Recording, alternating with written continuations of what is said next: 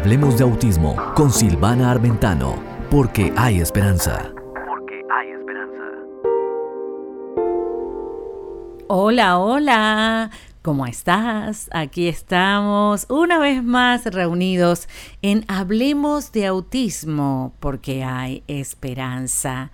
¿Sabías cuáles son los siete peligros de usar mucho el iPad o la tableta o el dispositivo electrónico para los niños con autismo? Hmm, hoy vamos a ver muchas de esas siete peligros o siete cosas que pudieras evitar para que tu hijo con autismo, en vez de retroceder, avance. Muy bien, y te voy a enseñar aquí en Hablemos de Autismo con Silvana Armentano porque hay esperanza que hoy es un buen día para comenzar a hacer cambios. Así que voy a ir de lleno a toda esta información.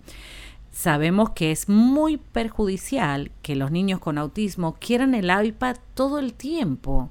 Eso es como una señal que los padres lo dejan desatendidos o sin una atención supervisada. Es muy peligroso dejar a un niño que no tiene control del tiempo, que no sabe cómo organizar su tiempo, que no sabe jugar solo, todavía entregarle ese iPad con tanta información que él no sabe administrar. Por eso, papito y mamita, presta mucha atención a estos siete peligros del uso de la tecnología que puedes evitar.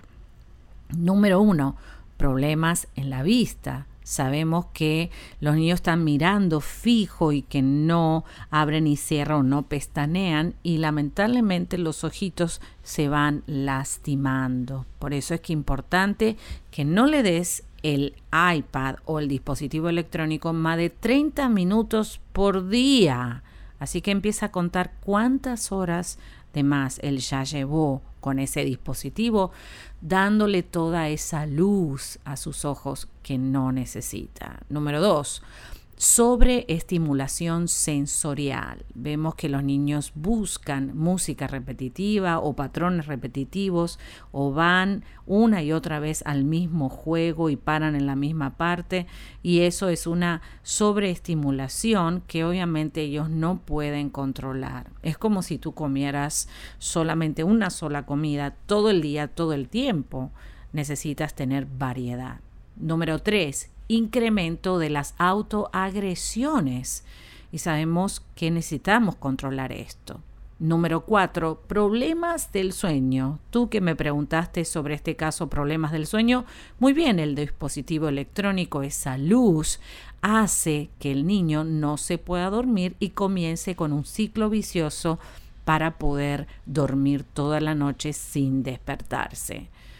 Número 5, excesivas distracciones. Tú ves que los niños que están expuestos a esta tecnología sin control no se pueden concentrar cuando tú les hablas, desvían la mirada mucho más de lo que ya hacen porque el autismo está afectando su atención. Número 6, irritabilidad. Se ponen más irritables cuando le sacas el dispositivo y obviamente es bastante difícil poder manejar esta situación. Número 7. Depresión. Sabemos que un niño que no recibe el afecto que necesita, la atención que necesita, poco a poco va a ir entrando en un estado depresivo, solitario, y queremos evitar todos esos problemas. Bueno, sabes que todo esto está en el artículo que puedes encontrar aquí en cbclavoz.com sobre por qué los niños con autismo les gusta tanto el iPad o están tanto tiempo el iPad, ¿sí? En el iPad. Así que quiero que lo busques y escribas tu comentario debajo. Los niños nos necesitan. Creo que ya te lo dije muchas veces. Pero toma acción. No hay nada que se pueda reemplazar con el abrazo de un papá, el abrazo de mamá y jugar con personas reales y no ficticias. Por eso sé que tú puedes hacer la diferencia, así que vas a echarle ganas a todo este gran proyecto de tener una familia y usar la herramienta que Dios ya nos dio, que es el amor, para poder moldear a este ser maravilloso, que en este caso vino con autismo. Ellos son angelitos, tú le entregas ese dispositivo con toda esa información y esa estimulación que le da, que no estamos acostumbrados los seres humanos. Por eso quiero que hagas esta promesa súper especial y que solo le des no más de 30 minutos por día el dispositivo electrónico de su preferencia. Puedes obviamente usarlo como una recompensa después de todo un día de trabajo. Y claro, hay otros artículos que te recomiendo que son cómo organizar el tiempo, cómo priorizar las necesidades de tu hijo autista y tantas que te van a ayudar a traer esa concientización y ese estado de alerta, no solamente alerta, sino actuar en soluciones prácticas y funcionales para que nuestros hijos especiales puedan tener una buena calidad de vida. A mí me encanta traerte buenas noticias y traerte contenido educativo, así que no te pierdas nada el programa de hoy con una entrevista hablando del dinero y el autismo. No te lo puedes perder, así que quédate hasta el final. Recuerda que tenemos algo en común y es vencer el autismo hasta el final, si no queremos de ninguna manera que este autismo se nos quede. Así que te espero. Noticias de autismo, novedades, eventos, comunidades. Participa como corresponsal desde tu lugar.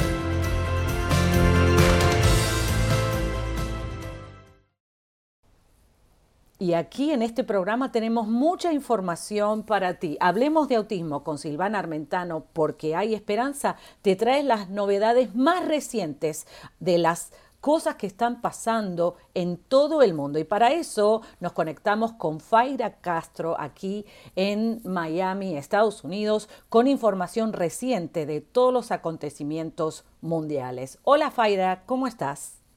Hola Silvana, feliz de estar contigo y compartiendo con tu linda audiencia pues noticias, información que le puede servir útil con todo lo que está sucediendo ahora recientemente con lo del coronavirus y que muchos padres se encuentran en cuarentena con sus hijos pequeños. Y yo creo que esta información no solamente es útil en esta época, sino Silvana en cualquier momento cuando a veces los chicos están enfermos o cuando están de vacaciones y se daña un poco la rutina a la cual estaban acostumbrados.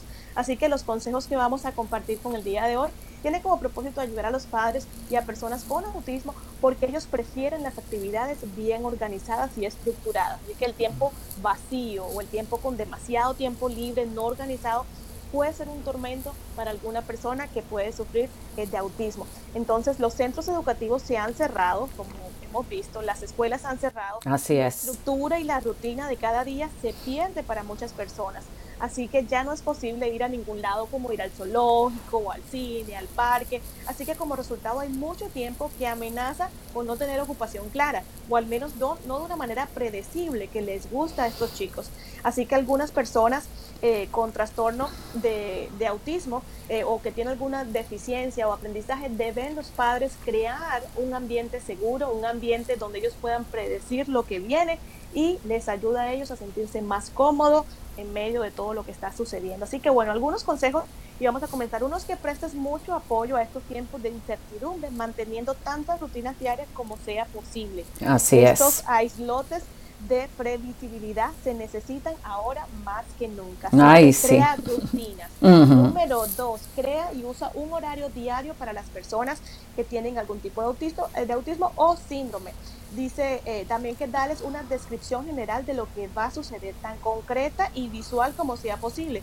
Intenta proporcionar previsibilidad, pero también un tiempo para la variación, una estructura, pero que no sea tan, eh, tan rígida, que no permita obviamente introduzca algo diferente. Claro, y también para los niños eh, típicos eh, la estructura es importante, porque hoy vamos a estar todo el día en la casa, pero dentro de la casa hay muchas cosas que hacer. Yo creo que estas ideas también sirven para cualquier familia que tiene que pasar un tiempo aislado por una situación de salud, donde no solamente nos vamos a beneficiar nosotros, sino toda la comunidad Yo he creado en mi casa también esos horarios, hora de levantarse, la hora de comida, hora de actividades educativas, hora de juego o de ocio, pero tenemos que tener una estructura porque eso ayuda mucho a nuestros hijos.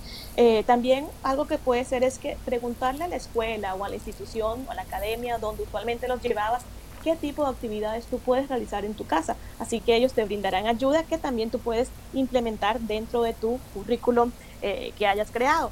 Eh, también si decides quedarte en casa, pues comienza a enseñar a tu familia eh, muchas cosas que se pueden aprender y que no tienen necesariamente que ver con el material académico. Así que este puede ser un buen momento para enseñarles a hacer pizza, por ejemplo. Ay, qué rico. A, doblar la ropa. Muy bien. hacer muchas cosas que usualmente decimos que no tenemos tiempo para hacerlo, pero ahora que tenemos... Ahora tenemos mucho tiempo, eso es real. Mucho tiempo, sí, de libre. Así que bueno, utilicémoslos apropiadamente. También tenemos que entender qué tipos de enfermedades como el coronavirus o cualquier cosa que te tenga a ti aislado causa mucho estrés. Así que mm. no estés constantemente, papi o mami, viendo las noticias.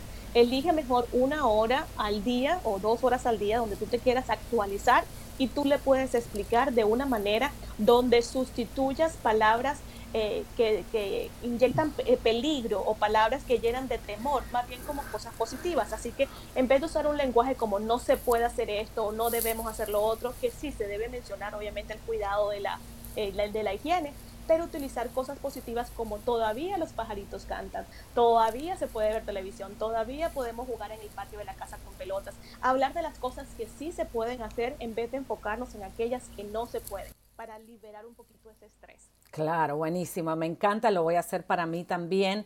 Y yo creo que todas las madres y padres del mundo en este momento y cualquier tiempo de aislamiento forzado por una cuestión de salud, es siempre bueno organizar no solamente el horario de los niños, sino de los adultos, ¿no? Porque la organización de los niños hace que los padres también puedan decir, bueno, en esta hora yo voy a trabajar en esto, mamá tiene que hacer esto, papá tiene que hacer esto, así que los niños van a cooperar haciendo otra cosa. ¿No? Organizar a los esposos que muchas veces eh, quieren que todo el día uno esté disponible para ellos.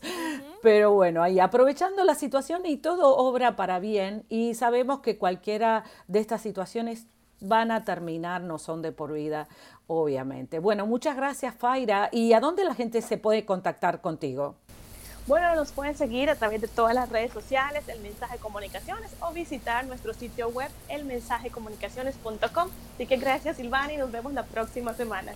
Así es. Y muchas gracias, Faira, por estar con nosotros. Y a ti te digo, quédate aquí en Hablemos de Autismo, porque hay esperanza, porque hay mucha más información y contenido valioso para edificar tu vida y tener una esperanza real que sí se puede salir del autismo. Quédate ahí, nos vemos en unos minutitos.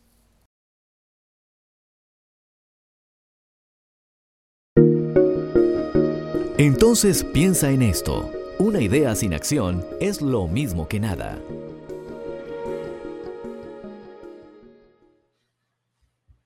Y seguimos aquí en Hablemos de Autismo con Silvana Armentano porque hay esperanza. En esta oportunidad Vamos a seguir aprendiendo de los caballos de paso fino y ese hermoso don que tienen para ayudar a los niños con autismo o discapacidades. Para eso hemos invitado una vez más a la, a la licenciada Luisa Escudero de LFI Riding Institute ah, y la vamos a presentar. Hola Luisa, ¿cómo estás? Ay, feliz de estar acá.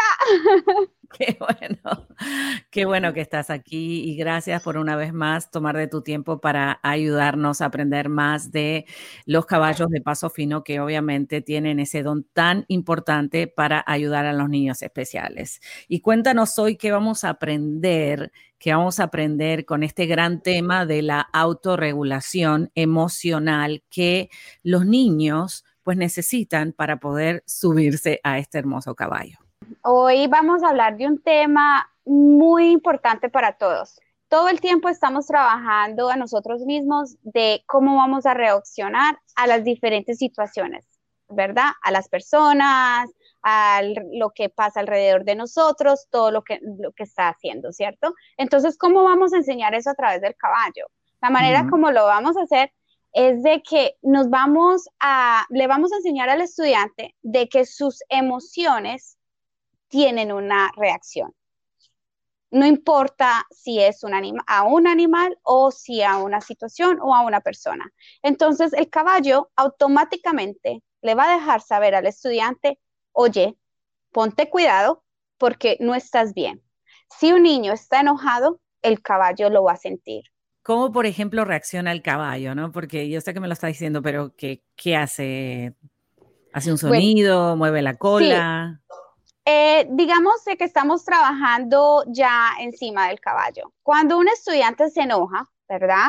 El, obvia, el, tú sientes la energía, ¿verdad? Tú estás peleando con tu mamá, tu papá y tú dices, ay, pero es que esto, tú vas sintiendo eso, ¿verdad? Todo eso sube. El caballo lo recibe. ¿Qué va a hacer el caballo? Lo va a soltar. ¿Cómo lo va a soltar? Corcoveando, lo más fácil. Yéndose para, eh, empezando a correr, donde ya el niño tiene que reaccionar y parar el caballo, ¿sí? O puede el caballo, si es, si no es, obviamente no es en las partes de quinoterapia, porque uno siempre debe trabajar con caballos muy calmados, pero el caballo siempre de alguna manera siempre va a dejar saber al estudiante que algo pasa y se necesita autorregular esa emoción de el enojo, ¿no? ¿Cómo vamos a hacer eso? Simple, lo mismo que se hace en casa tomar aire, empecemos a hablar de diferentes cosas, eh, vamos a pensar en qué es lo que nos hace feliz, ¿sí? Para que el estudiante empiece a hacerse esa autorregulación de sus emociones, las vaya bajando para que el caballo vaya fluyendo mucho mejor. Eso es lo más importante. Ahora, si el estudiante está triste, si tú te sientes triste al lado de tus compañeritos o de tu propia familia, tú estás así, ay, no, es que no sé, se le ve los ojitos y eso, el cuerpo se, todo la parte corporal cambia, toda esa energía cambia. El caballo, ¿qué va a sentir? Tristeza. ¿Cómo lo va a hacer? Mm, o no para bolas, porque está en su mundo, pues tú estás triste, yo no estoy sintiendo ninguna activación de ti donde tú me demuestres que eres un líder, pues yo me voy a comportar como aquí me voy a parar entonces va a ser mucho más difícil para el estudiante poderlo mover, poderlo guiar. Y básicamente el caballo se detiene por completo cuando el niño está triste. Depende del caballo, ¿no? Tanto como tenemos que entender el estudiante, tenemos que entender el caballo. Eh, hay caballos de que sí, se paran, tengo, eh, conociste a Snow White, ella decía, no, tú estás triste, estás pasivo, no tienes pereza, no tienes ánimo, pues yo tampoco voy a hacer nada. Y se paraba. Y eso había que darle las pataditas, había que jalarla, había que eh, darle los besitos. Y mm, mm, hasta que no cambiamos esa emoción del estudiante donde estoy contento, estoy activo, estoy presente, ella no se movía. Wow, qué impresionante, qué impresionante. La verdad que hemos aprendido a manejar entonces el enojo y la tristeza y la autorregulación a través de los caballos de paso fino, que ellos nos alertan de que esas emociones nos están ocurriendo y obviamente las tenemos que redirigir a algo más positivo. Muchas gracias, Luisa. La verdad que aprendí muchísimo hoy. Ay, un gusto. Qué bueno, Luisa, y si la gente si quisiera comunicar contigo, ¿a dónde lo pueden hacer? Contanos. Claro, claro que sí, lo pueden hacer a través de la página web LFI Riding Institute o a través de mi teléfono 305-879-9244. Muchas gracias. Perfecto. No, gracias a ti por haber estado aquí con nosotros y enseñarnos mucho más de todos los beneficios que los caballos de paso fino pueden hacer a los niños especiales y a cualquier persona. Muchas gracias. Placer. Así mismo, bueno, y a ti que me estás escuchando, hay mucho más en este programa, así que quédate ahí sintonizado porque ya volvemos. Espectro útil Recomendaciones eficaces para el día a día con el autismo. Y aquí estamos una vez más en Hablemos de Autismo con Silvana Armentano porque hay esperanza. En esta oportunidad tenemos nuestra licenciada que nos va a traer mucha información de mucha calidad. Ella es la licenciada Jocelyn Terreros desde México, que hoy nos va a enseñar estrategias, ¿Cómo hacer que nuestro hijo hmm, duerma mejor? Hola, Jocelyn, ¿cómo hola, estás? Hola, Jocelyn. digo, Silvana, perdón. Estoy muy contenta este, de estar aquí otra vez, eh, lista para empoderar a los, a los papitos de niños con autismo. Qué bueno, sí, tenemos padres de muchos lugares de partes del mundo que nos están comunicando que el programa les ha hecho muy bien, así que muchas gracias a ti por tomar tu tiempo y estar aquí con nosotros. Pero hoy vamos de lleno a esas, a esas estrategias que quiero escucharlas atentamente. totalmente, eh, por favor, eh, sucede pues que hay trastornos del sueño, no es muy común, no es muy común que haya trastornos del sueño. Eh, en nuestros pequeños con autismo. ¿Qué es trastorno del sueño para el que a lo mejor no lo sepa? Es, pues bueno, insomnio, eh, la dificultad para dormir, la dificultad para permanecer dormido. Y pues bueno, obviamente que al estar esto nos afecta tanto a, los niños como a los papás, porque imagínate, si el niño no duerme bien, los papás no duermen bien. ¿En qué termina? Pues un niño está irritable, si tiene que recibir terapias, aunque esté con los mejores especialistas, pues no va a ser de mucho provecho porque pues el cerebro, ¿verdad? No está en sus mejores condiciones por no dormir bien. Entonces, rápidamente eh, vamos a darles estrategias para, que, para mejorar el sueño. La primera es, como papá, vamos a identificar la causa eh, que puede estar causando... Eh, que el niño no, no esté durmiendo bien. Puede ser un millón de cosas. Y aquí no, muchos llegan con el especialista, doctor, pero ¿por qué no duerme? Y tú, y el doctor te dice, pues si tú no sabes que vives con él, ¿no? Entonces, eh, eh, puede ser hasta desde un dolor de cabeza, un dolor de estómago, este, puede ser la ropa que el niño está usando para dormir, que tenga frío, que tenga calor, eh, puede ser un, un, sinfín de cosas que no me voy a tener igual mucho a explicar, porque eso ya va a variar. Nada más están los ojos bien abiertos. Y bueno, otra eh, recomendación es evitar los aparatos electrónicos antes de ir a dormir, porque eh, podemos de provocar el efecto contrario, ¿no? Lejos de que el niño quiera dormir, pues podemos sobrecargarlo de información, este, pues con el celular o tablets, por favor, no lo hagan porque aparte está comprobado que la luz azul de las pantallas afecta a esa parte del cerebro que regula el sueño. Entonces, ojo en eso. Y otra recomendación es que dormirse y despertarse a la misma hora. Y aquí, papitos, si ustedes no son de rutinas, pues lo van a tener que hacer por el bien del niño, de ustedes y de toda la familia porque eso es muy importante. El niño necesita tener una rutina eh, para que no haya un descontrol. Elaborar una rutina nocturna apoyándote de imágenes. Es, muy común usar pictogramas con los niños con autismo, donde nos va a decir la secuencia eh, de las imágenes. Eh, las imágenes nos va a decir la, la, secuencia del proceso, ¿no? A lo mejor la imagen del niño que está cenando, el niño que se lava los dientes, que pasa al baño y que se va a acostar para posteriormente dormir. Eh, esa podría ser otra. Eh, drenar la energía del niño durante el día. Este, pues niño que no está haciendo nada, pues imagínate, se va a llevar toda la energía, no va a querer dormir en la noche. Entonces, actividades físicas donde pueda eh, sacar toda esa energía es, muy favorecedor. Eh, apoyarte también en la, aromaterapia es recomendable. A muchos papitos les ha funcionado. Y pues si de plano eh, ves que el, el problema eh, está muy grave o cada vez va de mal en peor, te recomiendo que por favor consultes con tu neuropediatra, porque tiene que ver qué está pasando. Tal vez es otra cosa que hay en su cerebro eh, que tenemos que investigar. Entonces, pues básicamente es, es eso, sí. A veces pudiera ser situaciones físicas o médicas que el niño, por ejemplo, tenga asma y está corto de aire.